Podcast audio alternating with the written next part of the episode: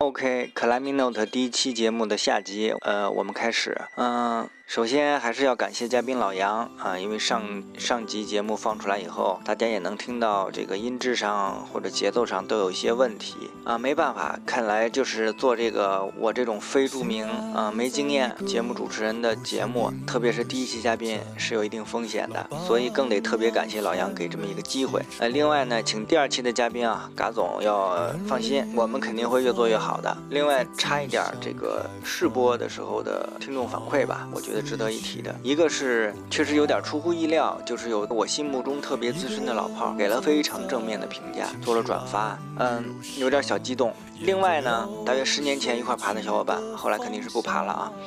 然后听到了节目，特意跑到很久没联系的 QQ 上啊留言，大家聊得很开心。大约五六年前的一块爬过的小伙伴，因为创业就是忙事业，就离开攀岩圈了。我觉得这是特别正常的一个事儿啊。也是听到节目了留言，嗯，尤其最后一句，我觉得很温暖，说装备还在，期待回到岩壁的那一天。有点回，呃，就是以后要回家的感觉啊。嗯，我也特别期待他能回到岩壁的那一天。好，我们这个马上开始主题。现在我们快到压轴的时候了啊！世界上谁做的意面最好吃啊？怎么好吃了？形容一下。哎，我觉得鸡哥这个问题问的特别好。就是有史以来给我印象最深的一次意面酱，就是红海跟灰色他们去鸡哥家吃面，我没赶上，然后呢让灰色给我打包回来的。里面有俩大牛肉丸，你知道吗？那意面酱可能那天赶上我饿点，确实超级好吃，超级赞。到这么到现在，我在鸡哥跟红海指导下，然后鸡哥指导多一点啊。我的意面酱做的啊，我这个平时连西红柿炒鸡蛋都不会的人，我意面酱做的能赶上它的四成就已经不错了。就是这个，但是鸡哥在这方面给我的，我我觉得我觉得是这样，我跟任何人接触都是我，别人都是我的一面镜子。我都吸取他身上的优点，就是鸡哥说了一句让我到现在我印象比较深刻的话，就是做饭这个事情是要看心情的，是要是要投入爱的，就特别好。如果你的佐料、你的程序、你的顺序都对，你也不一定能做出来。你的火候、锅具都对，你也做不了它的这个味道。是为什么？可能就是鸡哥说的这个心情啊，投入程度，这份爱。当然，攀岩也如此，这个就是他给我的一个启示嘛。鸡哥这个问题问的就特别好，确实，至少在我到现在，可能我的世界也小一点啊。然后呢，吃过的就是最棒的，超级赞。我认为鸡哥听到也很开心啊。对对对。其实鸡哥肯定是我们潜在的这个节目要做的嘉宾之一啊。啊对啊。但是咱们之前也聊过。这个我们做节目总有一个点来。他下次做节目的问题，我现在就想好了。啊，嗯，就是做意面的事儿。啊不不不不，这肯定是关于 climber 的事儿啊。对，确实是因为鸡哥也跑步，也骑车，是吧？没事转个山。对，做做饭。听说过两天要去澳大利亚。啊，又做主持人，又弄咖啡。是。还有什么？滑雪。哎，抽过雪茄，是吧？雪对。种过花。烟斗。就是点太多，我实在是这个感觉。作为一个主持人，采访这样的人，压力太他妈大了，我搞不了，所以，鸡哥得等一等，让我锻炼一下。现在我们听段声音啊，其实鸡哥的意思是让我提炼一下，但是呢，不如直接听声音。先是段文字啊，就是在尝试世界上所有最好的线路和完成一条世界上最难的线路中，你会选哪一个？嗯，啊，二选一。我的意思其实想问问他对攀岩的这种价值观，对吧？嗯。他是追求我要走遍世界，把每一个县、各个国家不同的风格都爬一遍，这种事儿更让我高兴，有满足感，还是，对不对？我爬一条世界上最难的线，最难的线没有什么数字，嗯，然后哎，我就满足了。这两个他更喜欢哪一种？这是一个价值观的一个体现。你明白了吗？明白，我明白了，鸡哥。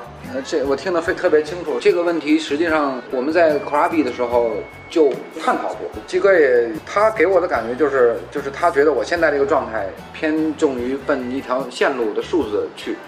我觉得第一，人在一件事情当中是分阶段的，这是第一点。第二，你是要有时间的。就是我这个人做这件事情呢，首先首先我强调啊，就是这件事情要么我就不做。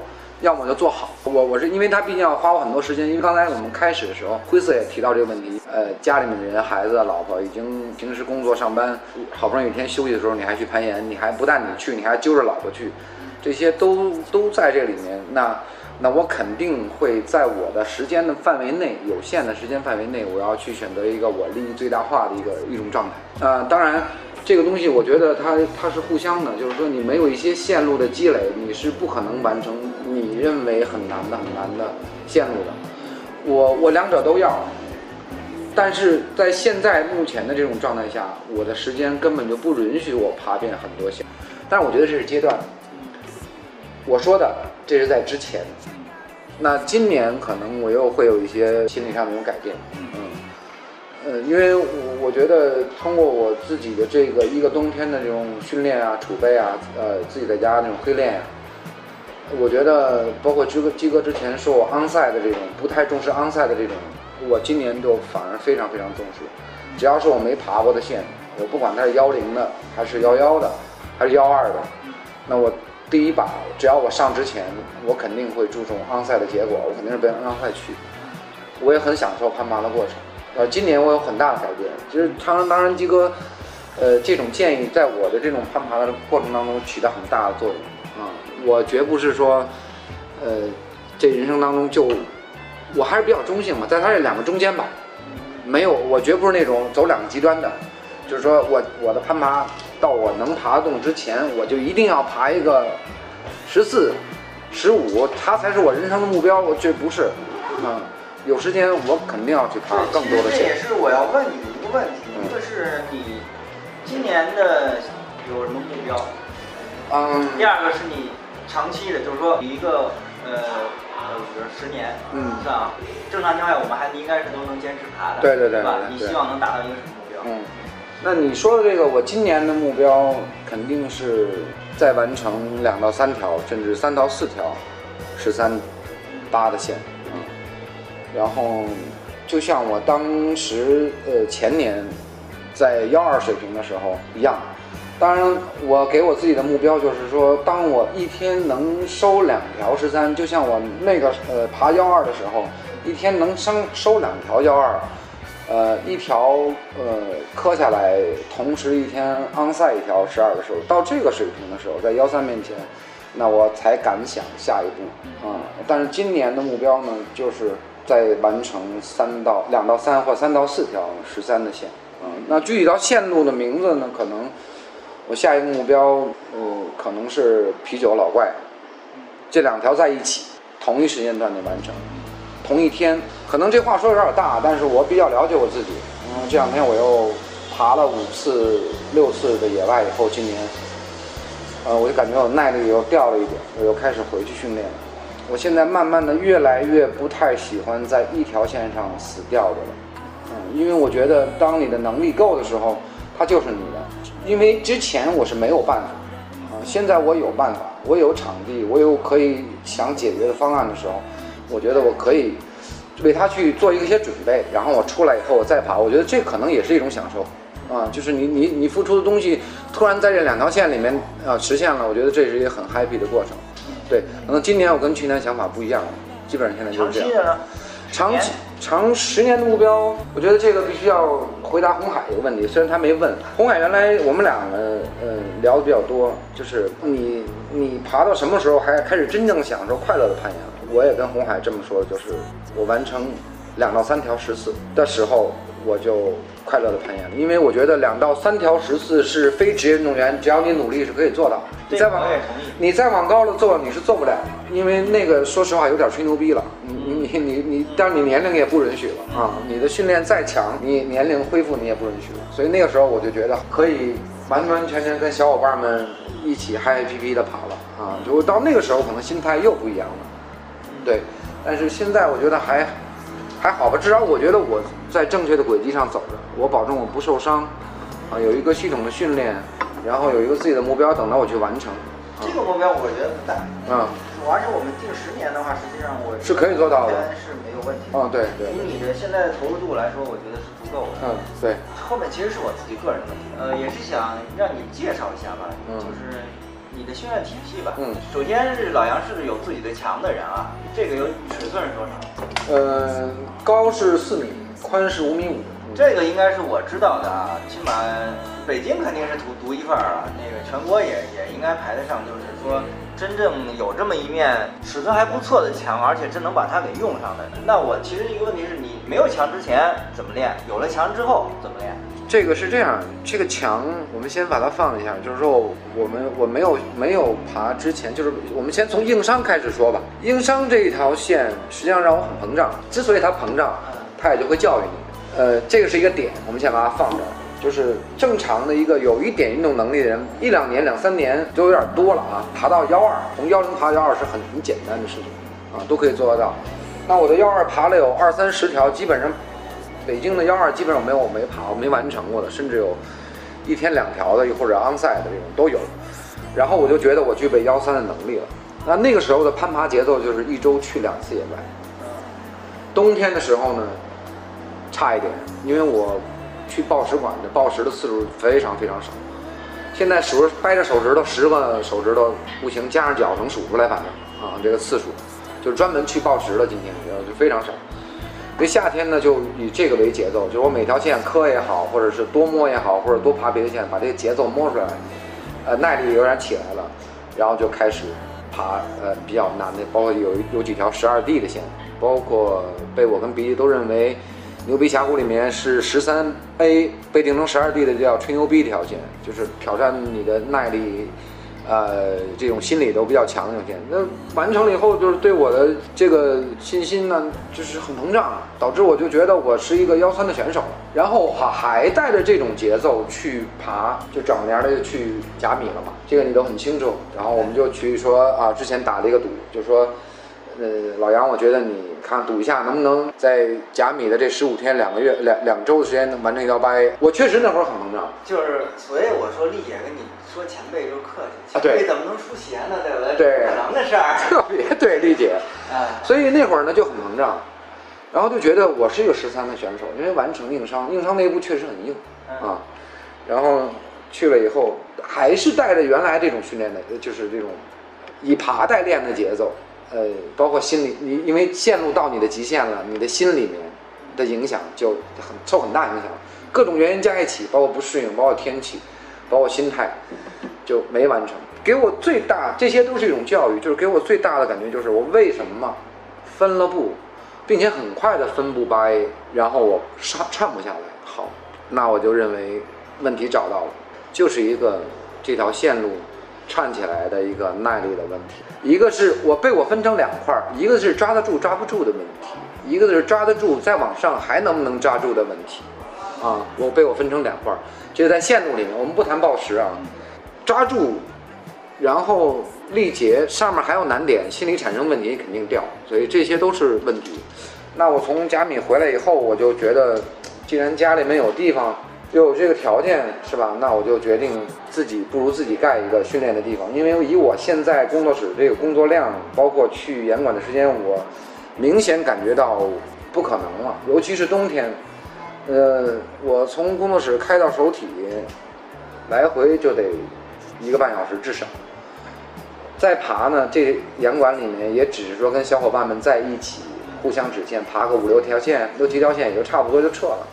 但是这个节奏肯定我觉得是不对的，所以这个时候呢，我就觉得我要盖自己的一个严管。这个严管呢，说实话还要感谢阿文，呃，他在这个中中间呢就给了我很多建议。尺寸上基本上我就定了，然后呢，给我的建议就是训练的方法，包括岩点的设置。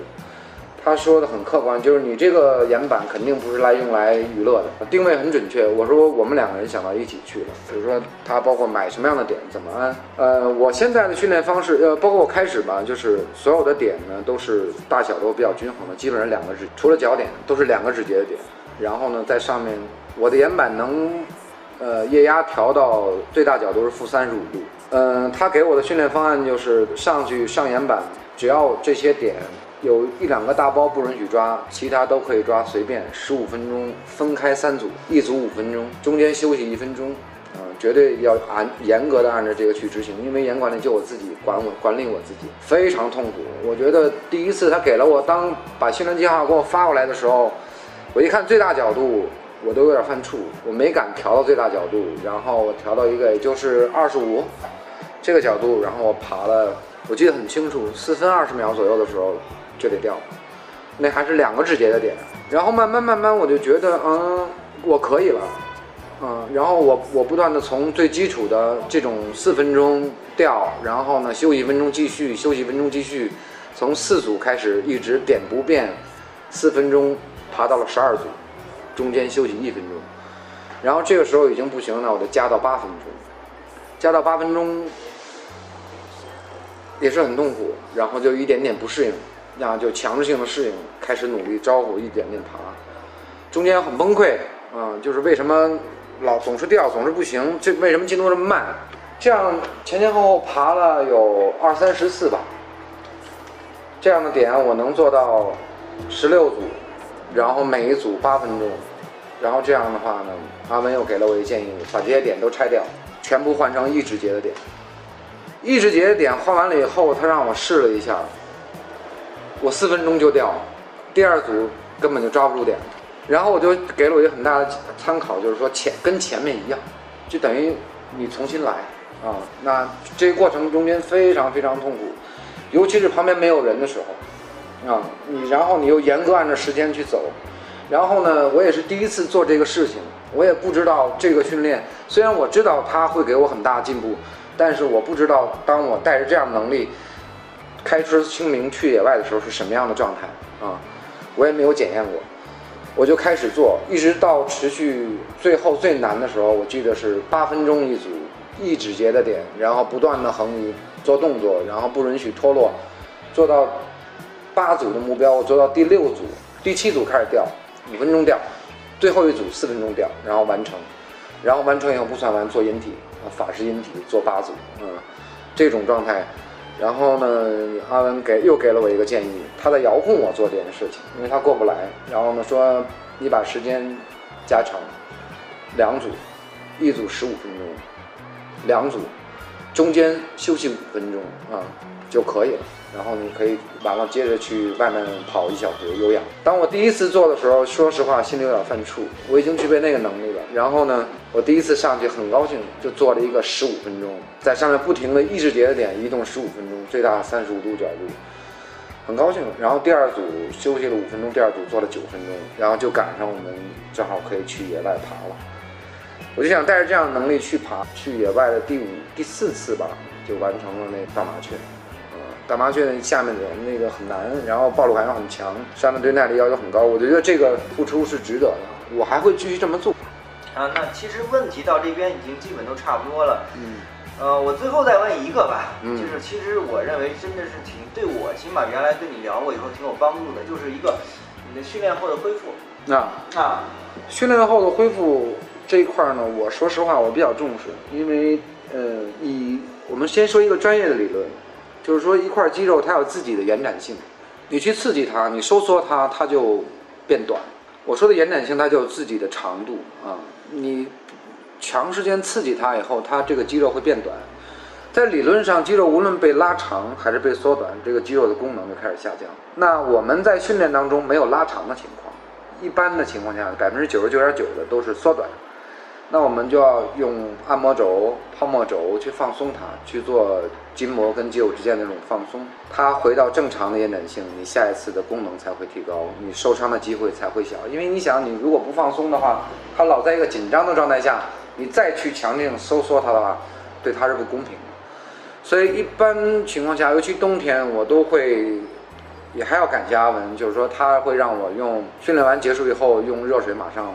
热热敷，让血液不断的去循环，去血液就是运送氧气跟营养嘛，啊，它循环起来，强制性让它让它循环，然后回来以后呢，我会选择去按摩的地方放松我的肌肉，尤其是肩跟小臂前臂的肌肉，包括你做法式引体的时候，这个时候肱二头肌的长头的截止点的这块非常疼，啊，然后用脚踩啊，我老婆帮给我用脚站在小臂上踩，我躺在地躺在地板上啊，垫个垫子，非常痛苦。然后这种放松是很很有必要的，嗯，如果你不放松的话，你的肌肉没有好的表现。其实有的时候这个东西就是这样，就是我们比如说你没有注意，你你比如说我们在磕老怪，或者磕啤酒，你你的肌肉已经很紧了，你这一周没有恢复过来。你觉得你的心情很好，但是你身体并没有准备好的时候，就是身心不统一的时候，你再去爬，你突然觉得状态不好，我觉得可能就跟你的肌肉没有回到正常延展性是有很大关系的啊，它的表现不会好，它一定会反馈给你。所以我对按摩这一块儿，因为你训练强度大，你就必须要做放松。你前一天你练得很苦啊，嗯，那你第二天会做些什么，或者从吃啊，或者说做的事情？嗯，呃，跟大家简单简单聊一聊，就是说我我这个饮食吧。首先，我所有的这些动物内脏是不触碰的，油炸的这些东西是不触碰的。呃，我的碳水这块比较讲究，就是主食这块儿，呃，全麦的东西啊，呃，包括这个蔬菜呀。牛肉啊，羊肉这块的，我在爬之前的碳水的储备一定很充足。呃，因为我知道碳水这一块它的这种释放能量，从肌糖原转到肝糖原，包括提供能量这一块的这种循环，我是比较了解。呃，尤其是训练前，包括爬之前的这个这种碳水的储备，我很重视，尤其是主食的这个摄入。只要你吃再多的牛肉、羊肉、酸奶。这些高蛋白的这些东西，它在你攀爬当中，它给你提供能量是在它站在脂肪的后面啊。就只是你你不会吃素，但是对，只是不会摄入很多的肉，对吧？对，是还是以碳水为主。就是我的这个比例比较均衡。嗯，如果正常来讲，就是呃碳水是百分之五十到五十五，脂肪是百分之二二十五到三十五，然后呢，呃呃蛋白质是最少的，嗯是十五到二十啊，就已经很多了，对。所以我的总的这个量呢，他们三个的配比，我基本上是按照这个要求来。碳水还是比较多，因为你的唯一的能量来源就是它。你当你低血糖的时候，你就知道你吃鸡蛋清、你喝酸奶、你吃牛肉是不管用的，你只有吃碳水类的东西才才管用。可见，还有一个就是我们攀岩的这种特性就是这样，大部分都在无氧的状态下，无氧的时候脂肪分解速度是跟不上的。所以你你所以脂肪也调动不起来，蛋白质也是调动不起来的，所以它消耗就是糖，实际上就是就是碳水嘛啊，所以我们在之前的四十分钟啊，包括一小时这块我是比较注意的，所以让你在动的时候有足够的糖原给你提供能量，实际上能量就是糖原啊。所以我其实为什么最后特别要提这个东西呢？因为你的这个训练方式啊什么的，嗯，从我个人认为啊，并不适合呃我们很多人。实际上是是是，不管怎么样，因为你毕竟是体校里就苦过，对对吧？对。然后健身这么多年，对对你是一个专业的职业的健身运动员这个出身，对，他是以这种训练模式出来的，对对对。我个人认为啊，比较苦逼啊，对。但是你可能把它作为转转化成一种你的这个动力啊，不管怎么样的，或者一种信念去坚持它，对。但是对我们很多的 climb 来说，尤其业余 climb 来说，并不太合适。是。但是呢，饮食这方面，包括你。大家都可以做，事后的放松，对对，都可以做，都可以做。而且这个东西做完以后，一定是就是事半功倍。对，没错。所以我觉得我们这节目就很好，就是说可能把大家自己擅长的东西拿出来，大家做一分享。对对对。对，我觉得这是目的啊。你吸取你觉得对的，起码你能够去就执行的东西。嗯。有些东西你觉得离你太远不执行，那没关系。但是是。那我觉得饮食让大家稍微注意点，对对对，是很容易做到。没错没错没错。改善一下啊，然后那咱们这期起码这个问题这些东西基本上就探讨到这儿，是吧？好，好，感谢老聂，非常感谢老杨，好吧？那我们现在进入最后一个部分。嗯，有热心听众留言，有些很东西很多其他的东西其实也是非常重要的，比如说你这个人啊，攀岩坚持了很多很多很很多年，虽然爬的不怎么样，对吧？但是最有价值的地方是什么呢？坚持了下来，他也很喜欢的，这是生活的一部分。像这种哎，看似非常平淡的这种东西，其实它传递的价值观更好，你不觉得吗？好，你昨天说的一个观点，我听了，就关于顶绳的那个，哎，你说这个爬顶绳的人就缺少了很多乐趣，对吧？然后很多情况下就就坚持不下去了，可能就爬个一段时间就那个，呃，就放弃了。我非常不同意你这个观点。我觉得攀岩啊，虽然大家都比较这个，哎，呃，呃崇拜，不能说崇拜吧，反正都觉得，哎，你爬先锋更能体现勇气。但我觉得你要宣扬的一个东西就是攀岩，不管以什么形式来进行，哎，只要你高兴就好，对吧？顶绳有顶绳的乐趣，先锋有先锋的乐趣，不管是什么样的，什么你喜欢什么样的，选择了什么样的方式，啊，你都喜欢这个运动，把它长时间的都能进行下去。其实我觉得这样，呃，我更能接受。我觉得你这个意义啊，以后就要从讨论这个讨论这个攀岩这个特别专业的这个地方的一些技巧的东西，慢慢过渡到你你要弘扬一种一种攀岩的一种一种一种一种一种生活一种价值观，这么一种文化，对不对？你才能影响到更多的人，因为很多人他他我们要要发展群众基础，你知道吗？让他对这个有一个很好的认识，建立一个正确的价值观，这个。比大家讨论一下这个线怎么爬呀，有多难啊！哎呦，这人爬上去了，好牛逼啊！哎，我觉得比这个还有意义。你可以穿插着说一些这些，然后，哎，你这个整个节目的逼格一下就高了。我不是专门的一个专业的一个一个。讨论技术或者是什么就特别专业的地方，你就更接地气儿。而且我觉得啊，攀岩这个东西啊，国外为什么那么牛逼？就是群众基础好，群众基础好。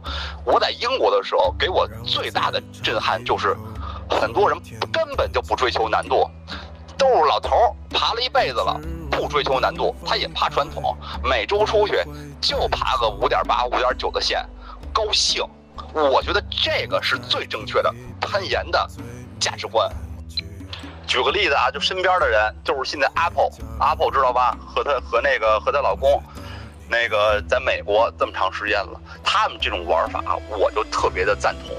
就是这种，我觉得这个才是真正的，就是，哎，就就攀岩，你知道吧？我是对攀岩哎特别有情怀的一个人，你知道吗？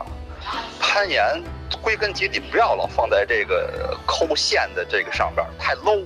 我告诉你，那个都被那些运动员带跑了，那只不过是攀岩运动里边的哎一小部分，非常值得尊重。但是，对吧？从大的环境来讲，对吧？你要你要谈这个攀岩的价值观很重要，价值观。价值观，OK，明白了。特别感谢鸡哥这么认真的给了好些的意见跟建议。我想仅仅就这一条，我前面两期的节目真的就是做值了。因为做这个节目的初衷，其实就是希望能够听到大家对攀岩的不同的认识，引发大家的思考。我们为什么要爬这个东西？为什么值得我们去坚持？每个人心中的观点是不一样的。如果仅仅是为了爬一个呃牛逼的难度，那我觉得这肯定不足够成为一个原因。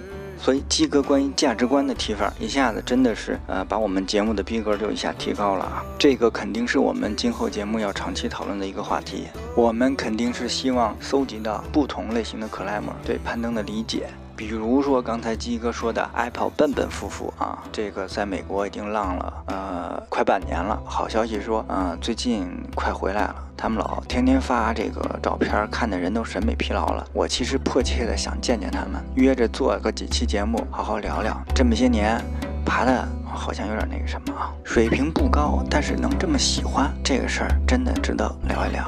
好了，本期节目到此结束。特别感谢啊各位朋友的参与啊，谢谢大家，我们下期再见啊！不要忘了给一姐留言提问题哦，拜拜。